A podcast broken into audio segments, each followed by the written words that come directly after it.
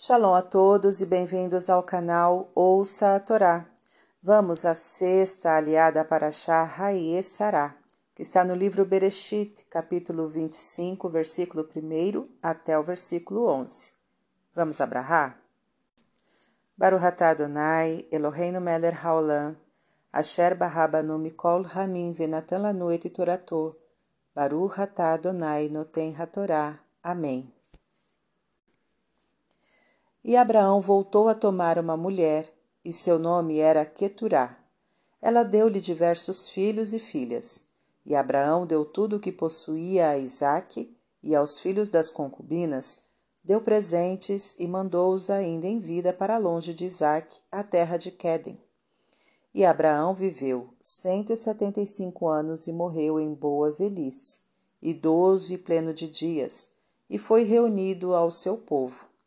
E Isaque e Ismael, seus filhos, enterraram Abraão na caverna de Marpelá, junto a Sara, no campo que comprou Abraão dos filhos de Et. E após a morte de Abraão, Deus abençoou Isaque. E Isaque morou junto ao poço de Lahairoi. Amém.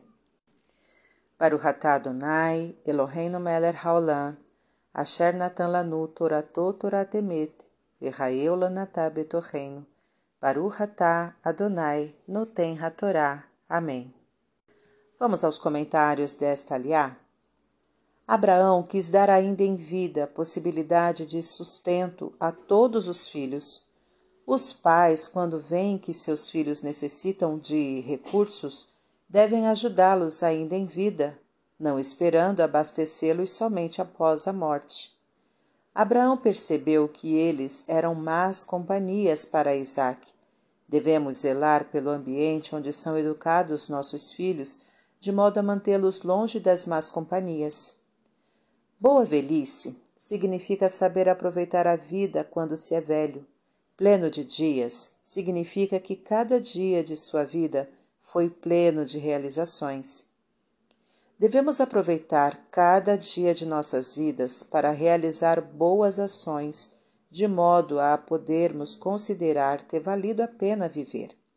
Reunir-se ao seu povo significa usufruir de paz e harmonia junto aos entes queridos.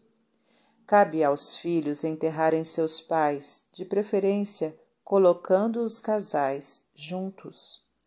Deus considera os méritos dos pais para abençoar os filhos. Para refletir. Cuide da educação dos filhos, zelando para que eles não sejam influenciados por más companhias. Ao vê-los em dificuldades financeiras, ajude-os, se possível, ainda em vida.